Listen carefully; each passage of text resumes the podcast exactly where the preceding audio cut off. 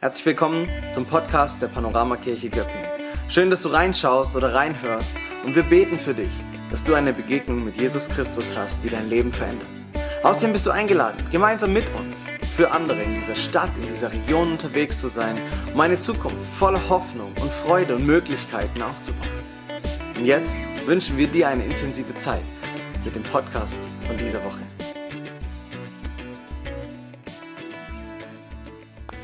Amen. So, vielen Dank, liebe Band.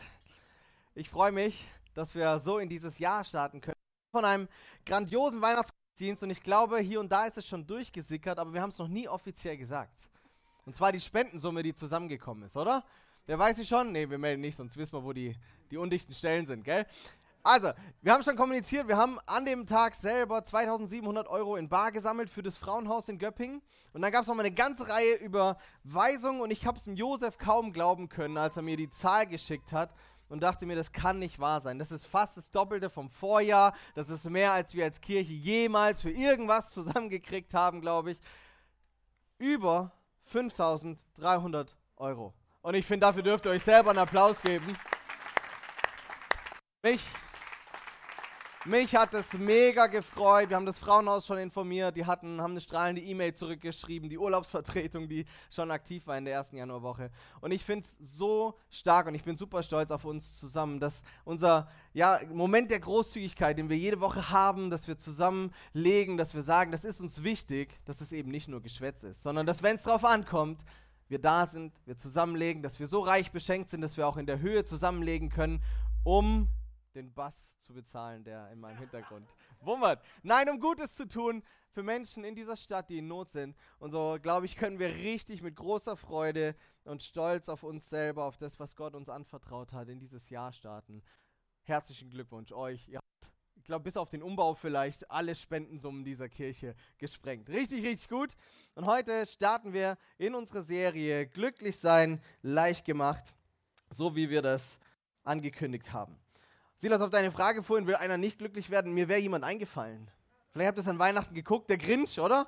So, kennt ihr den, den grünen, hässlichen Weihnachtshasser? So, ich glaube, der will nicht glücklich werden. Aber ansonsten sind wir alle unterwegs und, und wollen das, wollen Glück haben in unserem Leben, wollen Freude haben. Niemand steht auf und denkt sich, hoffentlich wird heute so ein richtig ekliger Tag.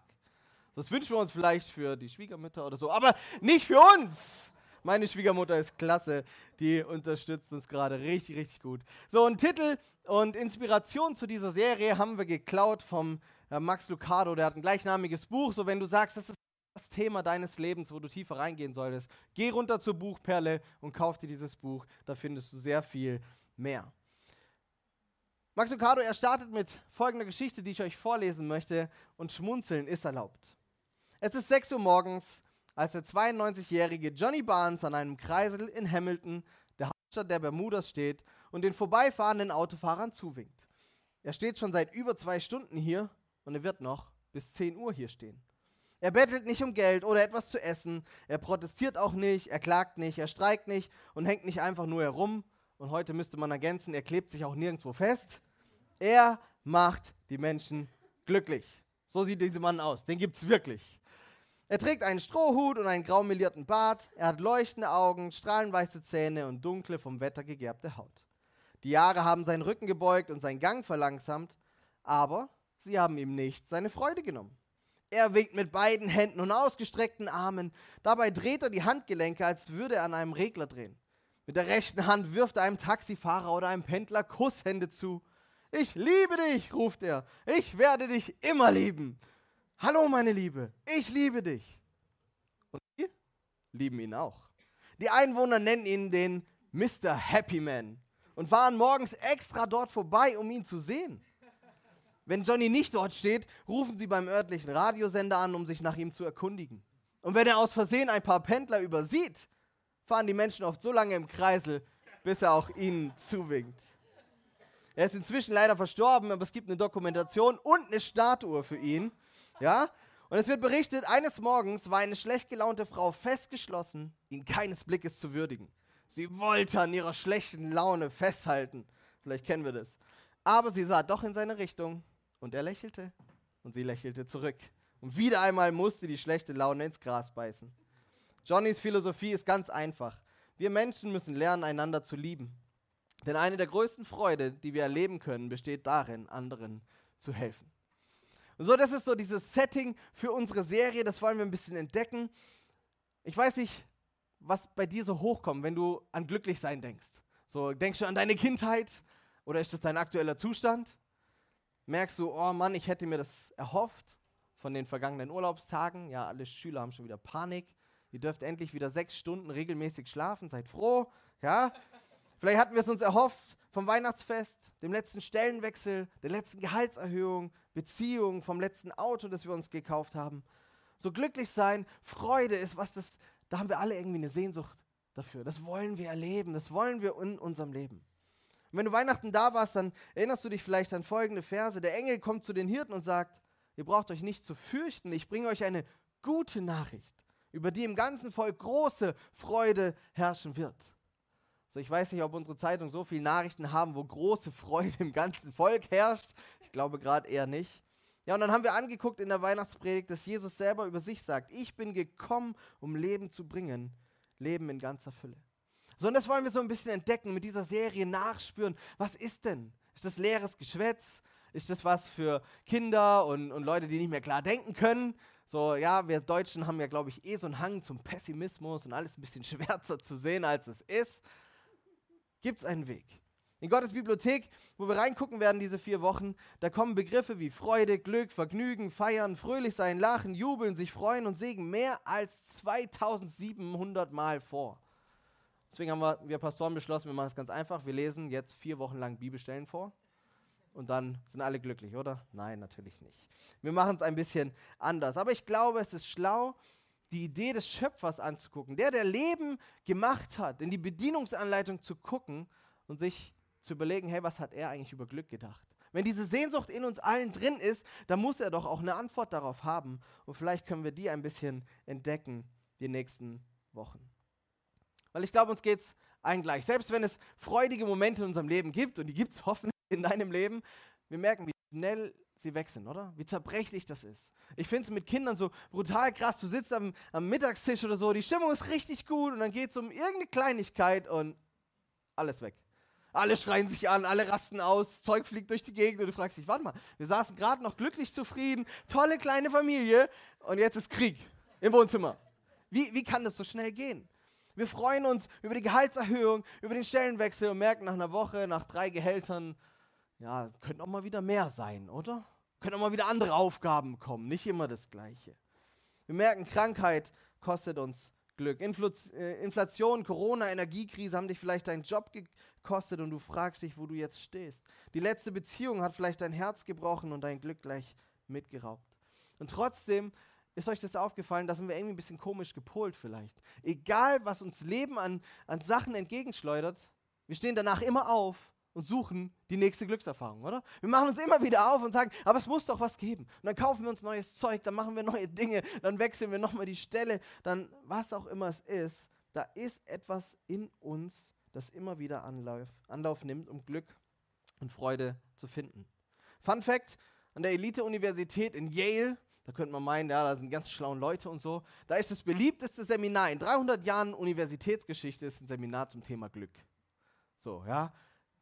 Leute haben Sehnsucht danach. Jeder sehnt sich danach. Und das Gute ist, jeder profitiert davon, wenn Menschen glücklich sind, oder? Kennst du das? Also, wir können, wir können es ganz schnell klar machen. Hast du lieber einen unglücklichen oder einen glücklichen Mitarbeiter in der Firma neben dir sitzen, oder? Hast du lieber glückliche Kinder um deinen Tisch sitzen oder unglückliche? Einen glücklichen Partner oder einen unglücklichen? Und da gibt es jede Menge Studien dazu. Glückliche Menschen führen stabilere Ehen, ihre Scheidungsrate ist niedriger und Leistungsfähigkeit ist höher. Glückliche Menschen sind gesünder, weil sie ein besseres Immunsystem haben. Wissenschaftler, ich weiß nicht, ob es im Schwabenland auch so zutrifft, aber Wissenschaftler haben einen Zusammenhang zwischen Glück und dicken Geldbeutel festgestellt. Ja, wir haben das vielleicht umgedreht.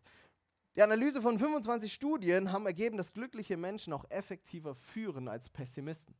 Und ich glaube, auch das kann jeder von uns nachvollziehen. Was hast du lieber? Ein Chef, der morgen des ersten Tag ins Geschäft kommt und unglücklich ist gab nur Streit zu Hause und jetzt lässt das an dir aus oder einer, der reinkommt und Glück ist. Alle glücklich ist, alle profitieren davon. Und trotzdem, ich meine nicht bei uns, aber bei allen anderen Menschen auf dieser Welt, merken wir, die wenigsten sind wirklich glücklich, oder? Studien sagen uns, ein Drittel der Erwachsenen gibt an, dass sie glücklich sind. Über Jahre und Jahrzehnte immer wieder die gleiche Umfrage und immer nur ein Drittel, das sagt, ja, glücklich. Ja, das heißt, wenn wir zu dritt zusammenstehen, sind zwei von uns unglücklich. Weil ich es nicht bin, sind es die anderen zwei. So, oder? So funktioniert es ja. So ungefähr. Das heißt, zwei von drei Personen haben ständig so eine dunkle Wolke über sich hängen, Lächeln ist Mangelware. Und wenn du in die Arztreports reinguckst, Depression ist mit so einer der größten Todesursachen auf unserem Planeten geworden. Glückliche Menschen können, glaube ich, nicht depressiv sein. Das funktioniert nicht. Gleichzeitig, wir haben ein Problem. Es gibt zu wenig Glück, zu wenig Freude auf diesem Planeten. Und für alle, die so langsam die Rente angegriffen haben, Studien unter älteren Menschen sagen, früher waren ältere Menschen irgendwie glücklich und zufrieden, wenn die Rente dann kam und ihr Lebenswerk geschafft war. Aber auch das hat sich gedreht. Sie sind nicht zwangsläufig zufriedener wie der Rest. Und eigentlich könnte man sich doch fragen, warum, oder? Ich meine, gerade hier in der westlichen Hemisphäre, wir haben doch alles. Wir haben Zugang zu Bildung, zu Technologie, zu Wissenschaft, zu Gesundheit, zum Gesundheitssystem. Wir haben in allen Bereichen Fortschritte gemacht. Liegt es an den Genen? Vielleicht bist du einfach so programmiert, dass du ein unglücklicher Mensch bist. Und tatsächlich sagen die Wissenschaftler, bis zu 60 Prozent unserer Gene bestimmen unsere grundsätzliche Stimmung. Aber es heißt, mindestens 40 Prozent unserer Stimmung, unseres Glücksempfindens haben wir in der Hand mit unseren Gedanken und Verhaltensweisen. Und was ist los? Was, wenn, wir, wenn wir sagen, glücklich sein ist leicht gemacht, was, was ist dann die Antwort darauf, dass nur ein Drittel überhaupt meint, glücklich zu sein? Und wahrscheinlich ist die Antwort viel komplexer, als wir das je hier auch ausbreiten können. Aber eine Sache ist, glaube ich, klar. Und zwar, wir verfolgen den falschen Ansatz. Wir haben den falschen Weg eingeschlagen. Wir machen das genauso wie die Branche es liebt, es uns unter die Nase zu reiben. Ja, du brauchst, was brauchst du? Du brauchst ein dickeres Haus, ein größeres Auto, du musst den besseren Urlaub machen, die tolleren Klamotten, dein Wert ist da oder deine, dein Glück ist davon abhängig, was ja bei dir zu Hause rumsteht, wie deine Kinder sich verhalten, mit wem du unterwegs bist, was du isst. Glücklich wird man, wenn man abnimmt, den Partner fürs Leben findet oder den Sinn des eigenen Lebens auf die Spur kommt. Und am Ende haben wir da so ein großes Schild und ich bin für euch extra nochmal in die Werkstatt gegangen. Wow, super. Nach einem Jahr Hausbau kann man ziemlich viel. So, woo. ich habe uns ein Schild mitgebracht und auf diesem Schild steht, du wirst glücklich, wenn du etwas bekommst. Das ist der Moment, wo man keine Rechtschreibfehler einbauen sollte. Du wirst glücklich, wenn du etwas bekommst. Das ist der breite Weg zum Glück. Das ist das, was die meisten Menschen versuchen, was wir oft versuchen, was uns die Werbebranche verkauft. Und doch wissen wir, dass das oft nicht hält, was es verspricht, oder? Du bist glücklich, du wirst glücklich, wenn du etwas bekommst, viel Geld. Und ich glaube, du kennst Leute, die haben richtig viel Kohle und sitzen trotzdem alleine zu Hause. Du bist, du wirst glücklich, wenn du etwas bekommst, Karriere, wie viele Männer vor allen Dingen, warum auch immer wir da anfälliger sind, sitzen in den 50ern, geschieden, alleine, die Kinder wollen sie nicht mehr sehen, zu Hause und fragen sich, wo sie falsch abgebogen sind.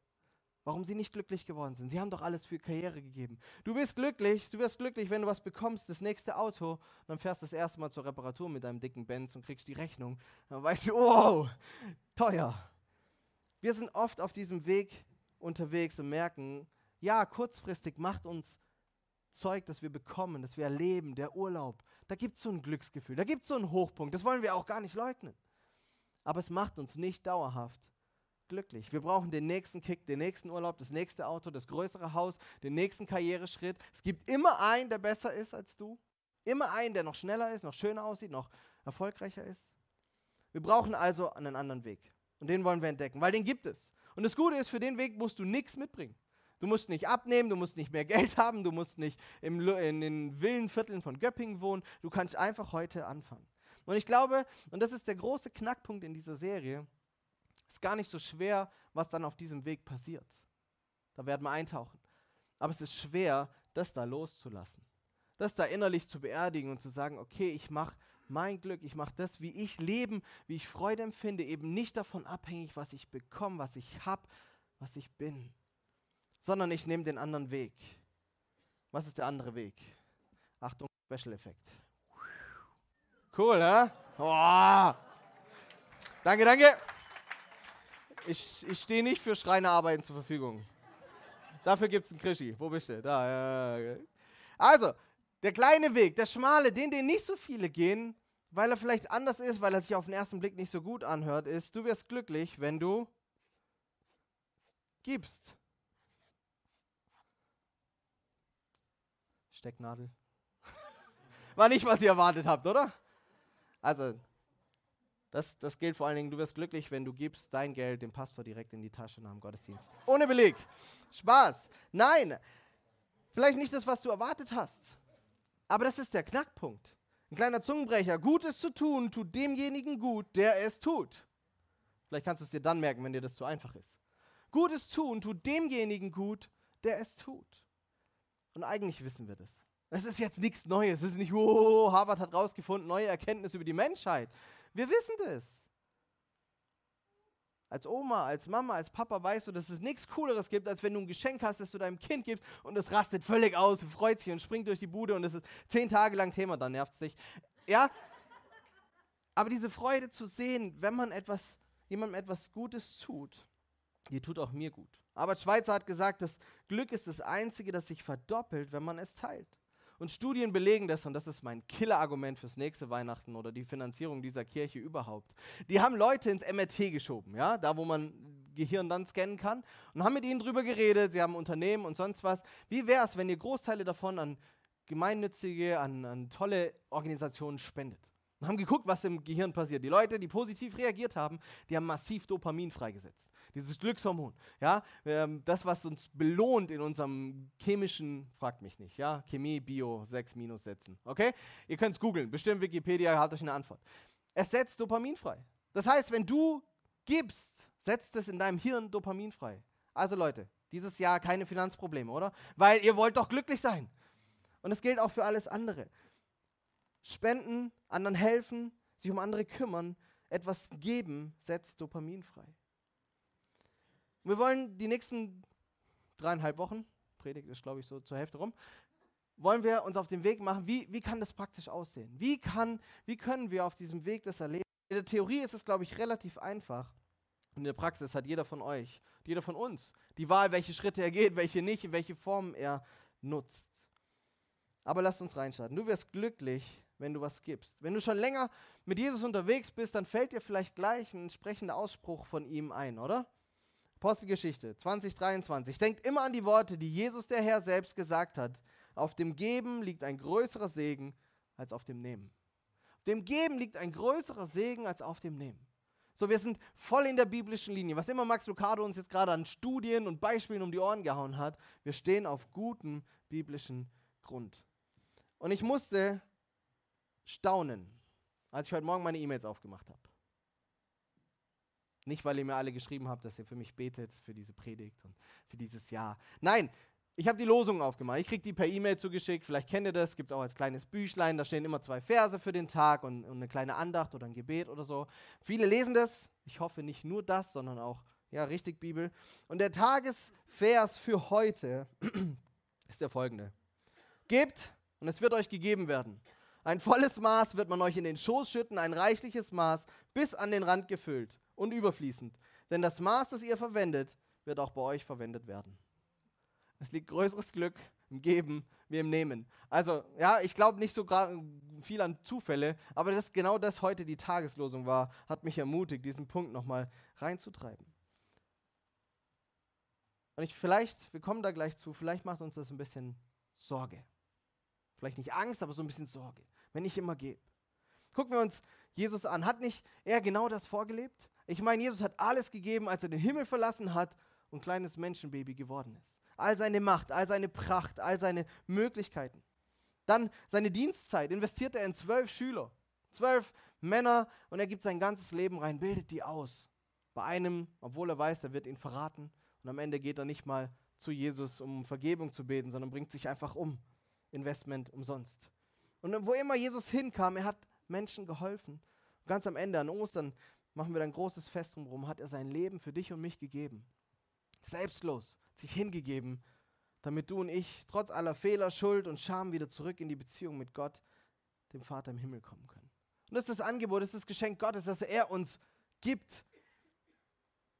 Und ich glaube, dass ihn das richtig glücklich gemacht hat. Ja, es war schwer unterwegs, wenn du die Geschichten anguckst. Jesus ringt darum mit seinem Vater, auch ob er diesen Weg gehen soll oder nicht. Aber ich glaube, unterm Strich war da eine Riesenfreude, weil Gott Sehnsucht nach dir und mir hat. Und er wollte, dass wir Glück haben, dass wir freudig sind. Und vielleicht hast du dieses stark europäische Bild von Jesus im Kopf, wenn du an ihn denkst. So ein bleicher Jüngling mit gelockten, welligen Haaren, der irgendwie so ein bisschen entrückt irgendwo in den Himmel glotzt. Kennt ihr den?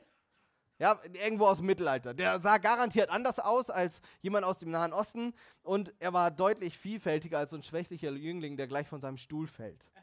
So, überleg mal an die Stellen, wenn du deine Bibel ein bisschen gelesen hast, dass Jesus der war, der andauernd auf Partys ging. Der andauernd bei irgendwelchen Dinner-Events mit eingeladen war. Der im Notfall, wenn der Wein ausgegangen ist und die Party trockengelegt wurde, einfach übernatürlich noch Wein nachgeschossen hat, damit die Party weitergeht. Jesus, er hat gefeiert, er hat gelacht, er hat Menschen angelächelt. Und du kannst mir nicht erzählen, dass die zwölf Jünger mit Jesus, wenn die unterwegs waren, so eine lammfromme Truppe waren. Da waren Terroristen dabei, da waren Menschen dabei, die konnten professionell Menschen über den Tisch ziehen. Ja? Da waren zwei dabei, Brüder, die nannte man die Donnersöhne. Das hört sich nach Friede, Freude, Eierkuchen an, oder? So, wenn die am Tisch sitzen, die Donnersöhne. Ich glaube, 13 Männer, allein in der Wildnis, Mal's dir selber aus. Ich führe ich es nicht aus. Ich glaube, die haben gescherzt und gelacht, die haben sich Streiche gespielt. Und wenn du die Geschichten von Jesus anguckst, merkst du, er genießt sein Leben und er war jemand, den Menschen immer dabei haben wollten. Der war immer eingeladen. Wenn irgendwo was kam, wurde Jesus mit eingeladen. Er sollte dabei sein, er sollte sein Wesen mit reinbringen. Und jeder weiß von uns, mit Miesepetern will keiner abhängen. Mit Miesepetern will keiner feiern gehen. Deswegen waren die Pharisäer nie eingeladen oder haben sich nur gegenseitig eingeladen. Und Jesus war überall. Und man nannte ihn einen Fresser und einen Säufer. Das war nicht der Typ, der andächtig vom Pferd fallend irgendwo in der Wildnis sitzt, ja? Jesus hat Leben genossen. Und ich glaube, das habe ich vorhin schon kurz erwähnt, wir alle spüren einen Widerstand, wenn wir hier den Weg ändern sollen, oder? So, wenn ich was bekomme, dann sind wir alle gleich dabei, natürlich geht auch um mich. Ich muss mich entfalten, mich selbst verwirklichen, mich entwickeln, in diesem Leben was erreichen. Da sind wir schnell dabei. Aber was ist mit dem? Du wirst glücklich, wenn du gibst. Was ist, wenn ich dann nicht genug habe? Kennt ihr die Frage? Ah, die würden wir fromm hier nie stellen, gell? Natürlich, wenn Jesus sagt, machen wir alles. Aber was ist, wenn ich dann doch zu kurz komme? Was ist, wenn ich nicht zurückbekomme? Was ist, wenn der Kreislauf sich nicht schließt? Was ist, wenn ich gar nichts habe oder denke, ich habe nichts, das ich geben kann. Und weil dieser Widerstand da ist und weil der so tief in unserem Herzen verankert ist, reicht es nicht, wenn wir eine Predigt dazu machen und sagen, das ist halt richtig und los geht's. Sondern wir brauchen einen Plan. Wir brauchen einen Vorsatz. Vielleicht schmeißt du in dem Moment deine Neujahrsvorsätze alle mal über Bord und sagst, okay, wir tackeln erstmal das Ding. Weil fröhlich sein, glücklich sein, Freude im Leben haben ist vielleicht viel wichtiger als vier Kilo weniger zu wiegen oder den nächsten Karriereschritt zu machen. Wir brauchen eine Anleitung. Und die Bibel redet ganz, ganz oft davon, die Autoren der Bibel reden ganz oft davon, wie man Freude findet. Und ein Ansatz, den sie haben, ist der Einander-Einsatz. Ansatz. Wir finden im Neuen Testament, in dem zweiten Teil der Bibel, über 50 Mal Sätze miteinander, die uns ganz praktisch dahin führen, wie können wir diesen Weg gehen, dass wir glücklich werden, wenn wir geben. Max Lucado hat in seinem Buch 10, wir werden nicht alle behandeln, aber ich wollte sie euch wenigstens kurz vorlesen. Ermutigt einander, Ertragt einander. Interessiert euch füreinander und für das, was der andere tut. Grüßt einander, betet füreinander, dient einander, nehmt einander an, ermahnt einander, vergebt einander, liebt einander.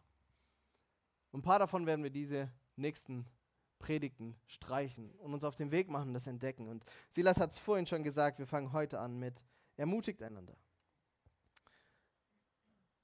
Und den kannst du ganz praktisch anfangen.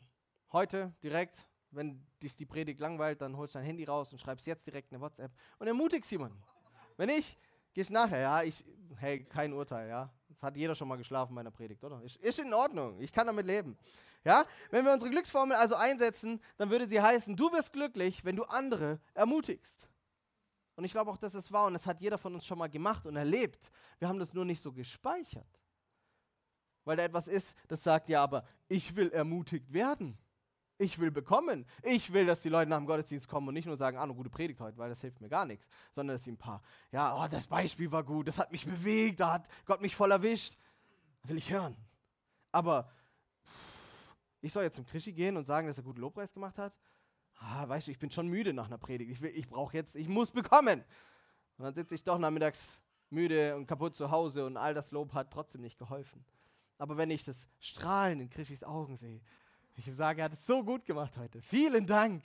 Ja, Herzchen, wunderbar. Und ich sehe das Strahlen und ich sehe seine Freude. Hey, dann spiegelt das auch zurück. Dann bekomme ich trotzdem was zurück. Und ich sehe, wie sich ein Team baut, das gerne Gottesdienste feiert hier mit uns. Und trotzdem gilt auch, und das ist das Geniale bei Jesus, im Gegensatz zu allen anderen Weltanschauungen, äh, die es so gibt, dass Gott uns auch immer gibt, was wir brauchen, damit wir das tun können, was er von uns möchte. Verstanden? Langer Schachtelsatz. Nicht ganz Paulus, aber fast. Gott gibt uns immer das, was wir brauchen, damit wir tun können, was er von uns möchte. Paulus, der Shootingstar der ersten, des ersten Jahrhunderts unter den Christen und Gemeindegründern, er hat Folgendes aufgeschrieben im Brief an die Römer. Gott aber ist es, der uns immer wieder neuen Mut und Trost schenkt, um standhaft zu bleiben. Er helfe euch einmütig zu sein, so wie es Jesus Christus euch gezeigt hat. Gott ermutigt uns. Das ist sein Gebet. Er schenkt Mut und Trost.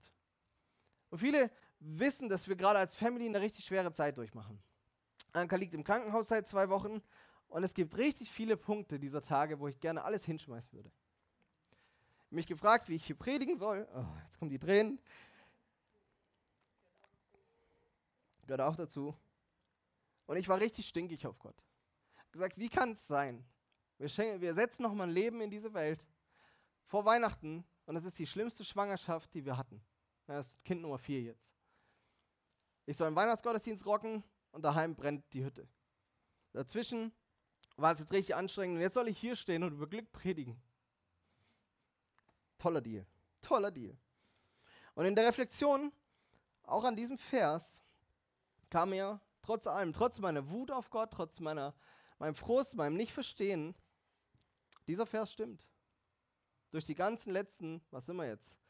KW Woche 16, also weiß ich, seit wann es schon so schlimm ist, bestimmt sechs, sieben Wochen jetzt. War es immer wieder, dass Gott neuen Mut und neuen Trost geschenkt hat. Dass immer wieder Leute kamen, die uns ermutigt haben, von alt bis jung, die kamen, die auf die Kinder aufgepasst haben, die Krankenkasse, die auf einmal eine Haushaltshilfe genehmigt. Und Gott ermutigt, Gott schenkt Trost. Und weil er das tut, kann ich heute Morgen hier stehen und euch hoffentlich was geben. Müsst ihr entscheiden. Aber Gott tut es. Gott sagt, er wird unsere Reise zu einem guten Ende führen, wenn wir ihm mit unserem ganzen Leben vertrauen. Gott macht keine halben Sachen. Aber wenn wir unser Herz auf ihn setzen, unsere Lebenskarte auf ihn setzen und sagen, Gott, du bist alles, was ich habe und brauche, mach aus mir den Menschen, den du gedacht hast, dass ich sein soll, weil das die beste Version von mir ist, die es geben kann, dann wird er uns alles schenken, was wir brauchen. Und Paulus, er, er schreibt es den Christen in Thessaloniki. Wir bitten unseren Herrn Jesus Christus und Gott, unseren Vater, der uns seine Liebe erwiesen und der uns in seiner Gnade eine nie versiegende Ermutigung und eine sichere Hoffnung geschenkt hat euch in eurem Innersten zu ermutigen, euch die nötige Kraft für jede gute Tat und jedes gute Wort zu geben. Und gerade der Abschluss ist ganz wichtig. Jedes, jede gute Tat und jedes gute Wort. Böse Info. Es gibt eine christliche Version von dem Weg. Kennt ihr die? Nicht, nicht bei uns. Aber habt ihr vielleicht in der Nachbargemeinde schon mal gesehen? Da gibt es Christen, ich werde glücklich, wenn ich etwas bekomme, und dann hopsen sie von einer Konferenz zur nächsten. Von einem Lobpreisabend zum nächsten. Ich brauche jetzt noch eine Worship Experience, hier noch eine Begegnung mit dem Heiligen Geist und hier noch eine Prophetie und es muss richtig Rambazamba abgehen, damit ich glücklich bin mit Jesus. Aber das sind nie die, die im Gebetsteam vorne stehen und auch mal beten. Das sind meistens auch nicht die, die irgendwo fix in eine Gemeinde gehen und sich irgendwo einbringen. Das sind selten die, die richtig Geld geben. Das sind so, ich brauche was, ich muss bekommen. Und Gott ermutigt uns, damit jede gute Tat und jedes gute Wort aus uns rauskommen kann. Bisschen später schreibt er dann, darum macht euch gegenseitig Mut und helft einander im Glauben weiter oder einer stärke den anderen, wie er es ja auch schon tut. Und das brauchen wir. Das brauchen wir. Dass Gott uns ermutigt und dass wir ermutiger werden, dass wir Ermutigung geben, dass wir uns hier gegenseitig anfeuern, an Jesus dran zu bleiben, zum Gottesdienst zu kommen, in die Kleingruppe zu kommen, mit ihm unterwegs zu sein. In Matthäus Kapitel 16 könnt ihr nachlesen, es wird jetzt zu lang, wie Jesus Petrus einen neuen Namen gibt und ihn ermutigt Und diese Ermutigung ist so stark, dass Petrus einer der ganz, ganz Großen der ersten Generation wird, der richtig was bewegt im Reich Gottes. Warum? Weil Jesus sich Zeit genommen hat und ihn ermutigt hat, das zu sein, was er eigentlich ist. Ermutigungen sind ein starker Weg zum Glück. Studien haben herausgefunden, glückliche Ehepaare, hoffentlich gehörst du dazu, wenn du verheiratet bist, sie haben ein positiv-negativ-Verhältnis von 5 zu 1. Fünfmal Ermutigung und einmal, hey, du hast deine Socken schon wieder nicht aufgehoben. Aber danke, dass du einkaufen warst, danke, dass du. Ja, ihr versteht's. Leistungsstarke Teams, die müssen noch einen drauflegen, weil die haben keinen Ehevertrag, die haben nur einen Arbeitsvertrag, das zählt nicht so viel. Die brauchen ein Verhältnis von 6 zu 1.